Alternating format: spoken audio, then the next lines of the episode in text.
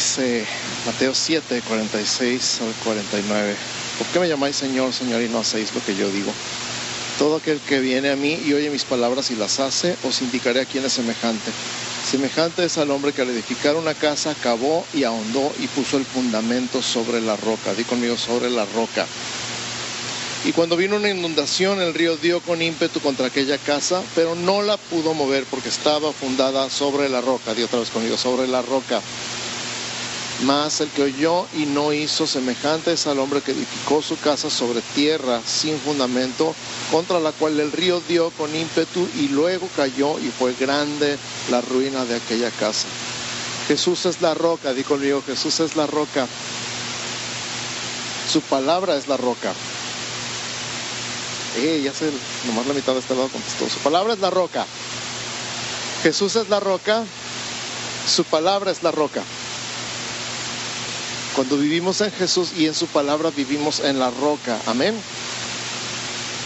Construir nuestra vida sobre Él, sobre el fundamento, es construir sobre el fundamento correcto. Construir nuestra casa sobre la roca, construir nuestra vida sobre la roca, es construir sobre el fundamento correcto. Vivir en su palabra es construir nuestra vida bien. Un buen constructor estudia el suelo antes de construir.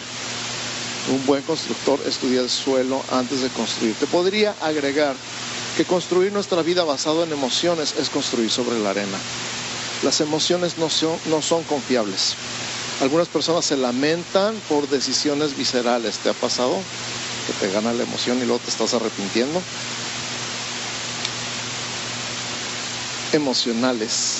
Cambiar de trabajo, cambiar de casa, cambiar de ciudad, cambiar de esposa. Algunas personas llegaron a la iglesia porque se sintieron bien y dijeron, qué padre, aquí me siento bien, me siento contento, pero con el tiempo se acostumbraron. Y después de un rato dicen, ya no siento lo mismo que al principio. Pues claro, las emociones no son confiables. Y conmigo las emociones no son confiables. Hay que tener un buen fundamento entonces, si queremos que la obra de Dios se sostenga a largo plazo en nuestra vida. Si queremos que la obra de Dios se sostenga a largo plazo en nuestra vida, hay que tener un buen fundamento. Y vamos a comenzar con la herencia que hemos recibido sin merecer. Pero antes vamos a orar. Así que cierra tus ojos. Padre, en el nombre de Jesús nos ponemos en tus manos. Gracias por tu palabra. Gracias por tu Espíritu Santo. Gracias por todo lo que tú eres en nosotros y para nosotros y con nosotros.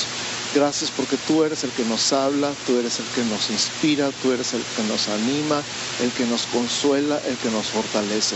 Nosotros nos sometemos a ti, a tu señorío, a tu autoridad, a tu Espíritu Santo, a tu palabra en este momento, en el nombre de Jesús, tanto para hablar como para escuchar. Nos sometemos a ti, nos sometemos a fluir a tu Espíritu Santo, lo que tú nos quieres enseñar en este día como iglesia, en el nombre de Cristo Jesús, toma este momento en tus manos.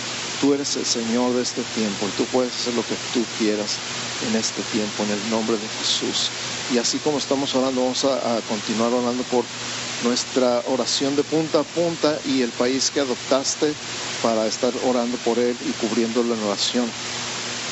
Nuestro versículo es Efesios 4:24 y dice, póngase la nueva naturaleza creada para hacerla a la semejanza de Dios, quien es verdaderamente justo y santo. Y vamos a declarar sobre la iglesia en el mes de julio, sobre la iglesia en ese país que adoptaste. Y extiende tu mano hacia ese país simbólicamente, yo lo extiendo hacia la India. Y declaro en el nombre de Jesús por la santidad de esa iglesia, una iglesia que se sabe vaso de santidad de Dios que la iglesia alinea su vida a la santidad tuya, Padre. Declaramos en el nombre de Jesús, por tu Espíritu Santo, que la santidad, tu santidad, es manifestada por la iglesia en ese país, en el nombre de Cristo Jesús. Amén. Amén. Amén. Es el primero de julio, primer domingo de julio, y quise hacer eh, de este domingo un domingo especial. Pedí permiso a los pastores de establecer el primer domingo de julio de cada año como el día del graduado en San Pablo. Y se aprobó la, la, la petición. Así que si tú te graduaste de secundaria, preparatoria, universidad, maestría, doctorado, te puedes poner de pie, por favor. Queremos honrarte y queremos darle gracias a Dios por tu vida. Y aquí tenemos una graduada. Felicidades. Dos graduados. Bien. Secundaria, preparatoria, universidad, etcétera, etcétera. Extiendan sus manos hacia ellos, por favor. Y en el nombre de Jesús te damos gracias, Señor, porque les concediste el privilegio de graduarse este año. Gracias porque han terminado un proceso más, un periodo más en su instrucción. Sabemos que nunca terminamos de aprender, pero también sabemos que tu mano está con nosotros. Gracias, gracias, gracias por todo lo que vemos y todo lo que viene en el futuro para nuestros graduados. Los bendecimos en tu nombre y declaramos más y más y más de ti, no solamente en su vida personal, sino profesional, familiar, aquí en la iglesia, Señor, en todos los, los esferas de su vida. En el nombre de Cristo Jesús. Amén. Gracias, Señor. También me gustaría saber si dos cosas. Los que quedaron en las universidades, que hicieron los exámenes de selección y quedaron eh, escogidos, pueden levantar su mano si hay alguien aquí. Ah, no están, ya se fue para la otra clase. Están allá. Ah, pues sí, ok. ¿Quién levantó la mano? Allá. un aplauso fuerte. Queremos orar dándole gracias a Dios y también quiero orar por los que no quedaron escogidos. no les voy a pedir que levanten la mano pero sabemos que es un tiempo de mucho estrés, de mucha ansiedad, de preocupación, de incertidumbre, de no saber qué vamos a hacer. Entonces vamos a hacer una oración juntos para darle gracias a Dios por los que sí quedaron escogidos y para orar por los que no quedaron escogidos para que Dios les dé dirección y sabiduría y consuelo y fortaleza y paz en este tiempo. Así que acompáñame un segundito más, cierra tus ojos. En el nombre de Jesús, Señor, damos gracias, gracias por cada uno de nuestros hijos que eh, quedaron seleccionados para una carrera universitaria en este periodo. Queremos antes que nada darte la gloria a ti, darte la gloria, la honra y la alabanza, porque tú eres el que nos guía, el que nos dirige, el que nos da la sabiduría. Gracias porque tú sabes y tú conoces perfectamente los tiempos y las ocasiones y todo lo que necesitamos. De la misma manera quiero levantar delante de ti, Señor, a todos los que no quedaron seleccionados por cualquier situación, todos los que no están entrando en universidades en este tiempo y que no saben qué hacer, Señor, que a lo mejor no tenían un plan de emergencia, a lo mejor no tenían otra idea más que entrar a la universidad y en este momento se vio frenado su sueño. Y quiero, quiero pedirte en el nombre de Jesús, por tu Espíritu Santo, que tú les animes, les consueles, les fortalezcas, les llenes de tu paz y les muestres qué es lo que tú quieres hacer con ellos en este tiempo mientras esperan la siguiente oportunidad. En el nombre de Cristo Jesús declaramos que tus hijos son animados, consolados, fortalecidos por tu Espíritu Santo. En el nombre de Jesús. Amén. Amén.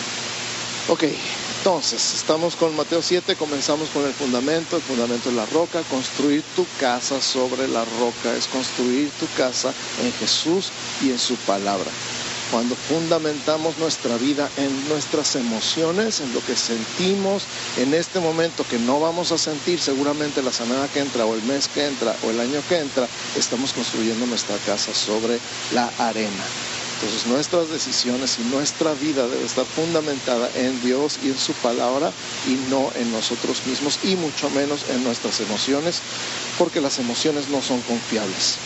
Entonces vamos entrando en el fundamento. ¿Qué es el fundamento? Ensanchando, fortaleciendo el fundamento es nuestro tema del mes de julio. Necesariamente cuando estamos ensanchando nos necesitamos ensanchar el fundamento.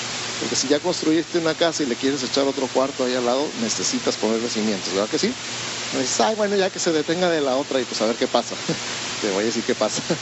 Entonces necesitas extender, para extender, extender también el fundamento. Y vamos a estudiar el día de hoy la herencia particularmente. Entonces nuestra serie es fortaleciendo nuestro fundamento y el tema de hoy es la herencia del fundamento. Primera de Pedro capítulo 1 versos 3, 4 y 5. Si tienes tu Biblia ahí, busca Primera de Pedro 1, 3, 4 y 5. Y si estás tomando notas, apúntale. Este es nuestro pasaje clave el día de hoy. Ya lo escucharon al principio y lo van a escuchar otra vez. Dice, bendito el Dios y Padre de nuestro Señor Jesucristo, que según su grande misericordia nos hizo renacer para una esperanza viva por la resurrección de Jesucristo de los muertos, para una herencia incorruptible, incontaminada e inmarcesible, reservada en los cielos para vosotros que sois guardados por el poder de Dios mediante la fe para alcanzar la salvación que está preparada para ser manifestada en el tiempo postrero. Lo voy a leer otra vez. Bendito el Dios y Padre de nuestro Señor Jesucristo, que según su grande misericordia nos hizo renacer para una esperanza viva por la resurrección de Jesucristo de los muertos, para una herencia incorruptible, incontaminada e inmarcesible, reservada en los cielos para vosotros, que sois guardados por el poder de Dios mediante la fe para alcanzar la salvación que está preparada para ser manifestada en el tiempo postrero. Amén. vamos a dividir esto en tres partes. Número uno, según su grande misericordia. Di conmigo, según su grande misericordia.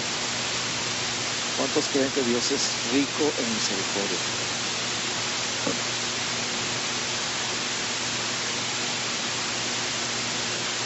Me encanta la misericordia de Dios. ¿Escuchado alguna vez alguna persona, no me acuerdo quién, que le pregunté cómo estás y me dijo estrenando misericordia? Pues sí, porque todos los días sus misericordias son nuevas cada mañana. Eso está en la Biblia, hermano. Sí, sí está en la Biblia. Te voy a decir dónde está. Está en Lamentaciones 3, 22 al 24. Lamentaciones 3, 22 al 24 dice, por la misericordia de Jehová no hemos sido consumidos. ¿Algunos te han sentido así? Gracias Señor por tu misericordia, porque si no, quién sabe dónde estaría. Porque nunca decayeron sus misericordias, nuevas son cada mañana, grande es su fidelidad. ¿Por qué no repites esto conmigo en voz alta? Una, dos, tres. Por la misericordia de Jehová no hemos sido consumidos, porque nunca decayeron sus misericordias, nuevas son cada mañana, grande es tu fidelidad. Me encanta leer este pasaje de lamentaciones, sobre todo porque es muy común decir, escuchar a la gente decir, la gente que tiene muchos años en la iglesia, las misericordias de Dios son nuevas cada mañana. ¿Cuántos lo habían escuchado antes? Levanten la mano. ¿Cuántos sabían dónde estaba? Eh, es, lo que, es lo que te digo. Se vuelven clichés, son cosas que repetimos constantemente y a veces ni nos acordamos de dónde salieron. Bueno, salieron de la palabra. Es bíblico. Las misericordias de Dios son nuevas cada mañana. Así que todos los días cuando abres los ojos estás estrenando misericordia. Su grande misericordia, su misericordia nueva cada mañana para ti y para mí. Y quizá yo quiero ver la misericordia de Dios. Bueno, déjame decirte que te baste. Por la misericordia de Dios no hemos sido consumidos. O sea, que si estás aquí el día de hoy, o si estás viendo la transmisión el día de hoy, o si estás viendo el video en el futuro, es por la misericordia de Dios que estás aquí. Es por la misericordia de Dios que yo estoy aquí. Así que toma un momento y dile, gracias Señor, ay, por tu misericordia. Gracias Señor por tu misericordia. Y número dos, nos hizo renacer. El número uno fue según su grande misericordia. Número dos, nos hizo renacer. ¿Qué es lo importante de esta frasecita? Nos hizo renacer el tiempo, la conjugación del tiempo. Nos hizo es pasado, presente, futuro. Pasado, nos hizo. ¿Cuándo nos hizo? Antes. Ayer, antes, la semana pasada, el mes pasado, el año pasado, antes. Cuando nos hizo renacer, cuando confesamos con nuestra boca que Jesús es el Señor, cuando creímos con todo nuestro corazón que Dios lo levantó de los muertos, cuando fuimos salvos. Nacimos de nuevo, ¿te acuerdas? Fuimos adoptados en la familia de Dios. Cambiamos de árbol genealógico, por más loco que eso te parezca espiritualmente tenemos y recibimos una nueva naturaleza, no por lo que nosotros hagamos, sino por lo que Jesús hizo. Una de las cosas más impresionantes para mí entender fue esta, cambié de árbol genealógico, o sea, toda la historia de mi familia y toda la historia, no nada más lo malo, también lo bueno, toda la historia de mi familia es otra historia. Yo fui como una ramita arrancada de ese árbol e injertada en otro nuevo árbol y ese nuevo árbol se llama Jesús.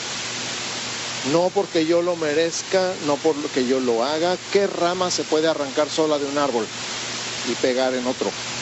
Ninguna, ¿verdad? No es lógico, no es razonable. Ay, ya no quiero este árbol y me arranco. Algunos quisieran arrancar de su familia, pero no pueden. Jesús nos arranca de toda la historia de nuestra familia y nos injerta en el árbol que se llama Jesús y nos da su naturaleza. Volvemos a recibir una nueva naturaleza. Juan capítulo 3 versos 3 al 7. Juan 3 del 3 al 7 si estás tomando notas. Respondió Jesús y le dijo, de cierto, de cierto te digo, que el que no naciere de nuevo no puede ver el reino de Dios. Voltea con tu vecino y dile, el que no naciere de nuevo no puede ver el reino de Dios. Wow. ¿Te das cuenta las implicaciones de esta declaración? No importa lo que hagas, si no vuelves a nacer, no entras. es demasiado grande. Nicodemo le dijo, ¿cómo puede un hombre nacer siendo viejo?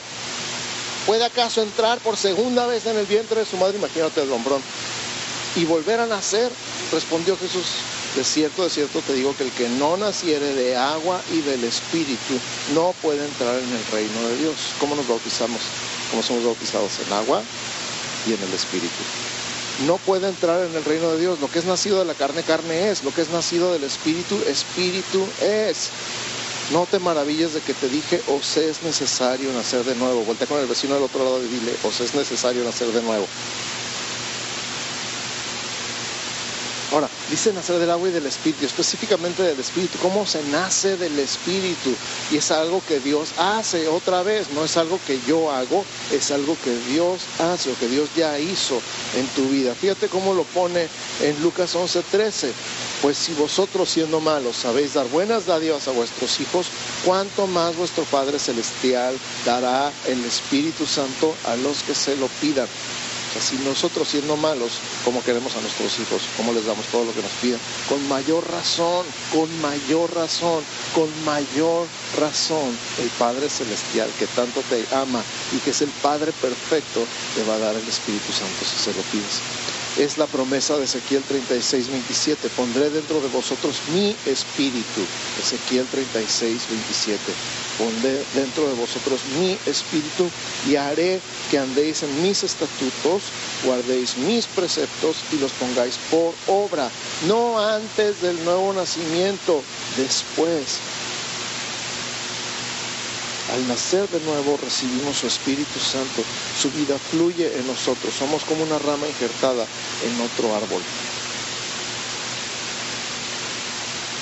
¿Cuál es el factor clave en el nuevo nacimiento? El Espíritu Santo. ¿Cuál es la clave en el nuevo nacimiento? ¿Qué tienes que hacer para nacer de nuevo? Creer en Jesús. ¿A quién recibes? Jesús, el Padre, el Hijo y el Espíritu Santo entran en ti y te dan vida nueva. Y en ti el Espíritu Santo es el que hace, haré que andéis. Y andar tiene que ver como con comportamiento, no con caminar físicamente, sino cómo andas por la vida.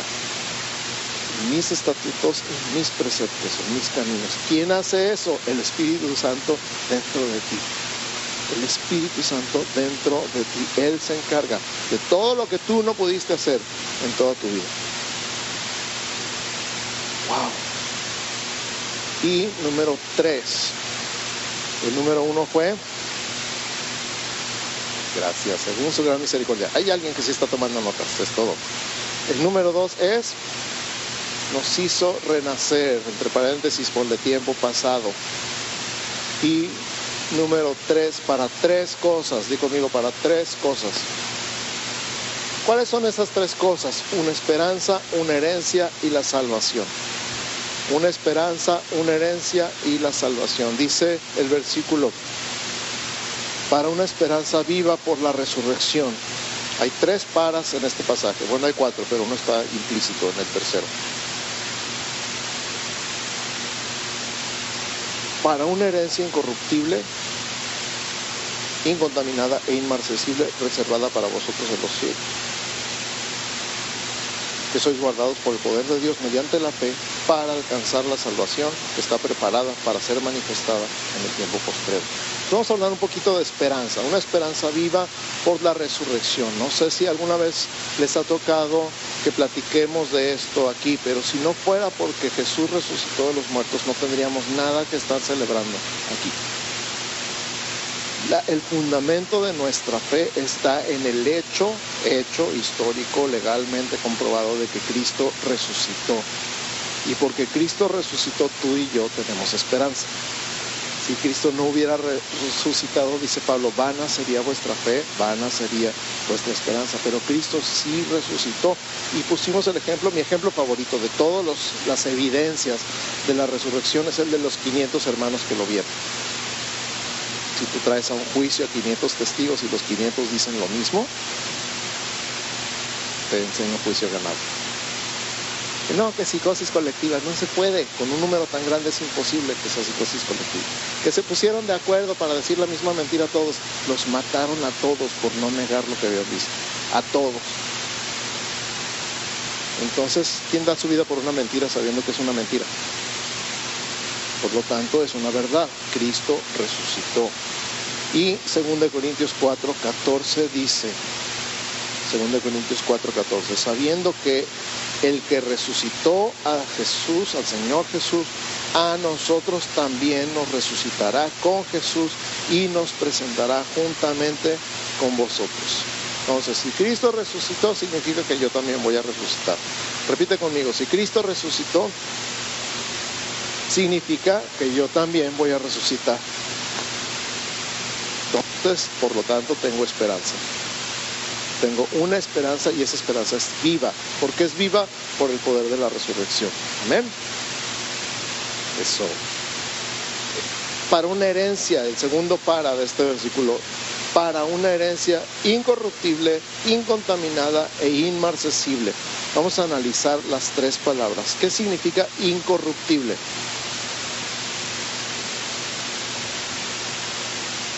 Que no se echa a perder, super David, que no se echa a perder y no se corrompe, no se echa a perder, algo que es incorruptible, de hecho casi no existe algo en el mundo que puedas decir que es incorruptible, la primera ley de la termodinámica, todo tiende a echarse a perder, de hecho nuestro cuerpo por eso se hace viejo, porque se está echando a perder lentamente. y cuando nos muramos se va a acabar de echar a perder completamente. Pero es necesario que esto corruptible se vista de incorrupción, dice 1 Corintios 15. Entonces, esta herencia que tenemos es incorruptible, no se echa a perder, no se corrompe, incontaminada. ¿Qué significará incontaminado? Sin ninguna contaminación, puro, nada de suciedad, nada, cero, santo, inmaculado, Nada, nada, cero de suciedad. Podrías decir ahora sanitizado a lo mejor.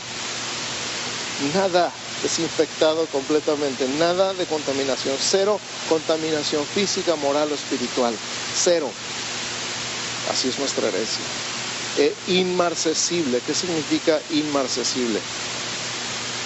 Que no se marchita, bien, Excelente. Cuando tienes una flor, imagínate una flor que nunca se marchita.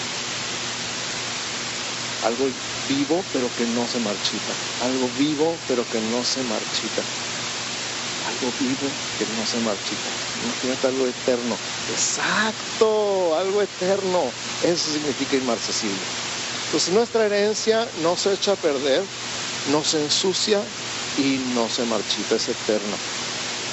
¿Qué es? Lamentaciones 3:24, ahí donde estábamos hace ratito. Mi porción es Jehová, dijo mi alma, por tanto en él esperaré.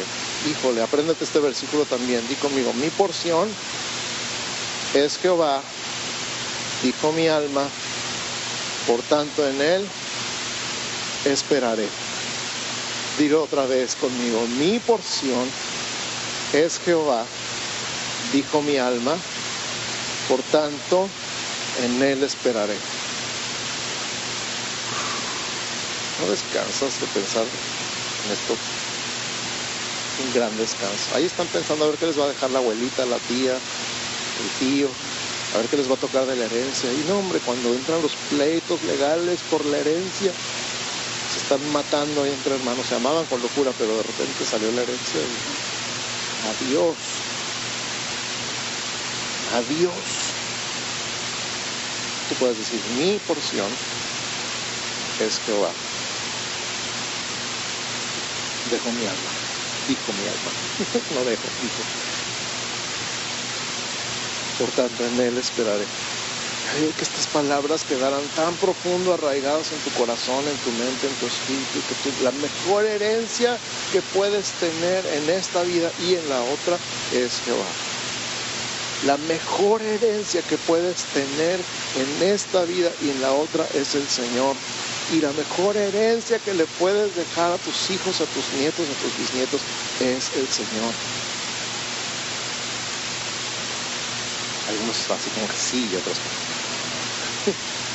créeme, créeme, créeme, la mejor herencia de todos. No quiero decir que no les dejes nada más, pero la mejor herencia es esta herencia porque es incorruptible, incontaminada e inmarcesible. O sea, no se echa a perder, no se ensucia y no se acaba, no se marchita nunca. Entonces, Él es nuestra herencia. Y el tercer para, ah, les dije que son tres paras en este pasaje. El tercer para es para alcanzar la salvación que está preparada. Para alcanzar la salvación que está preparada. Entonces nos habla de una pasión, de una salvación en el principio, nos hizo renacer, en ese momento fuimos salvos y luego nos habla de alcanzar la salvación, porque al principio nos dice que nos hizo renacer y después nos dice alcanzar la salvación que está preparada. ¿Por qué? Porque en ese proceso, falta la resurrección. Vamos a hablar de pasado, presente y futuro, ¿sale? En el pasado nuestra, nuestro espíritu fue salvo el día que nosotros creímos en Jesús. ¿Sí? Amén. En el presente nuestra alma está siendo salva en el proceso que se llama santificación. A medida que le rendimos nuestra mente, nuestras emociones, nuestros pensamientos, las intenciones de nuestro corazón están siendo transformados a la imagen de Cristo, estamos en un proceso de salvación presente, continuo, hasta que Cristo venga. ¿Cuántos dicen que su alma ya está completamente limpia de todo pecado? Nadie, ¿verdad? Y si levanta la mano es que es mentiroso.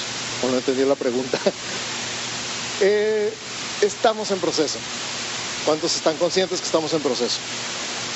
Estamos en proceso. La salvación de nuestra alma se llama santificación.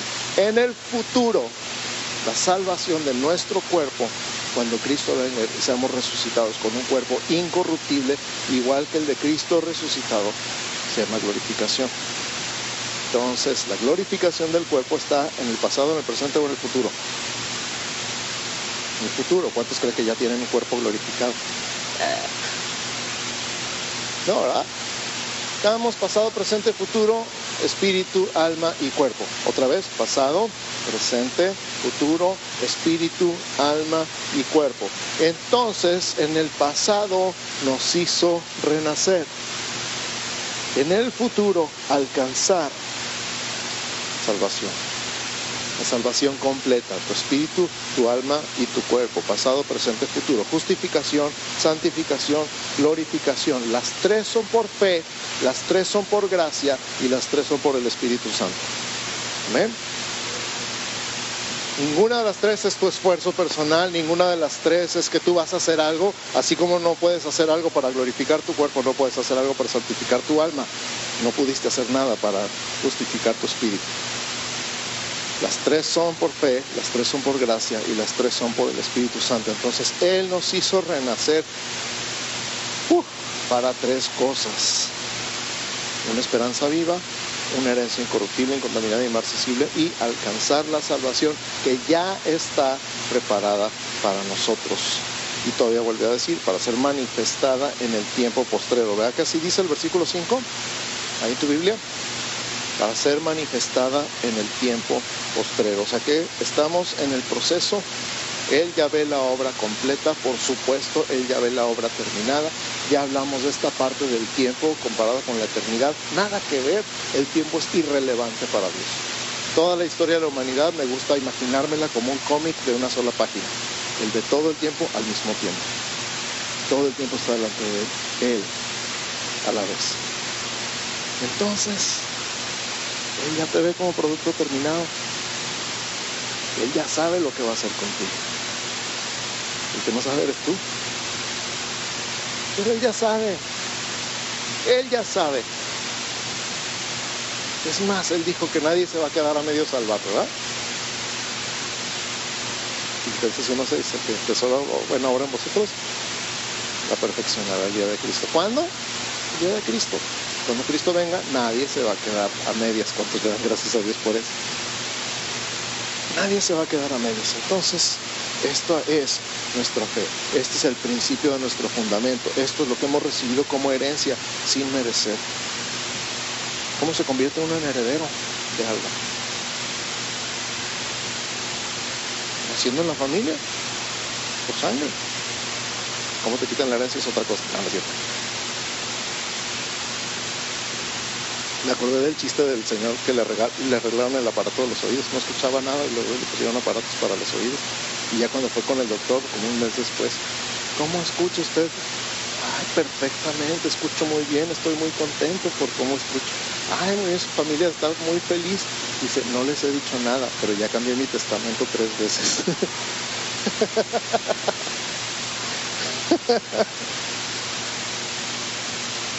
¿Qué necesitas para ser heredero? Nacer en la familia, traer la sangre. Traer la sangre y ya la traes. Ya renaciste. Renaciste en otra familia, en la familia de Dios. Bienvenido a la familia de Dios, si no sabías. Así que cuando Cristo venga por su iglesia, nadie se va a quedar a medio salvar. Si pudiera resumir en una sola frase el mensaje de hoy es esta. Bendito sea Dios que nos hizo nacer de nuevo, nos dio esperanza, herencia y salvación. Bendito sea Dios que nos hizo nacer de nuevo, nos dio esperanza, herencia y salvación. Cierra tus ojos en esta. Voy a cambiar de lugar.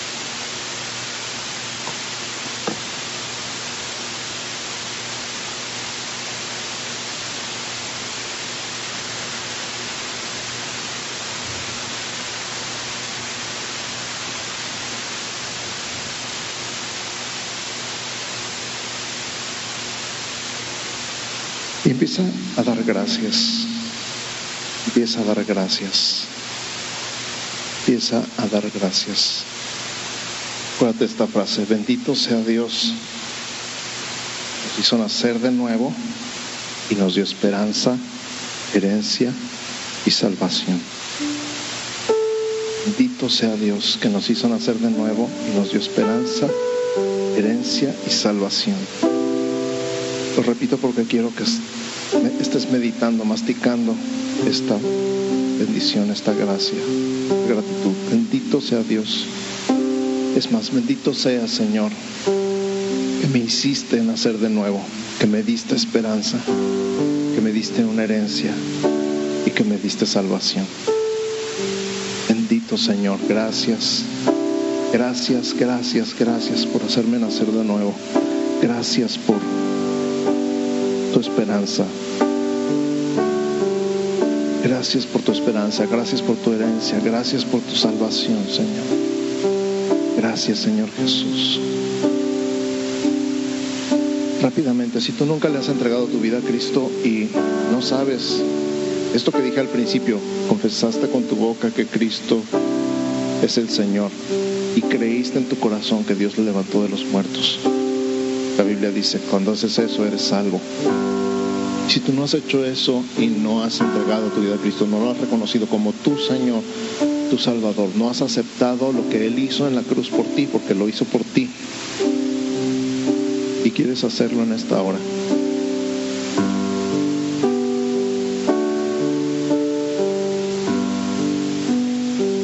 Puede ser una oración de reconocimiento, de entrega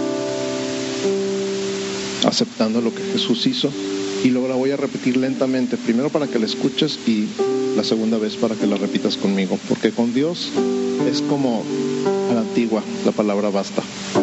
Ahora tenemos que firmar contratos y traer testigos y notariar porque nadie está seguro de lo que dijo después. Pero con Dios es de palabra, el trato. La oración va más o menos así. Señor Jesús, te doy gracias por morir en la cruz, por mí que soy pecador. Me arrepiento, te pido perdón, recibo tu perdón. Te abro las puertas de mi corazón y te invito a que entres a vivir en mí y me des vida eterna. Gracias por tu amor, por tu perdón y por tu salvación. En el nombre de Jesús. Ahora lentamente y repite conmigo. Todos los que ya lo hicimos lo vamos a repetir para que no te sientas solo. Pero es importante que lo hagas en voz alta.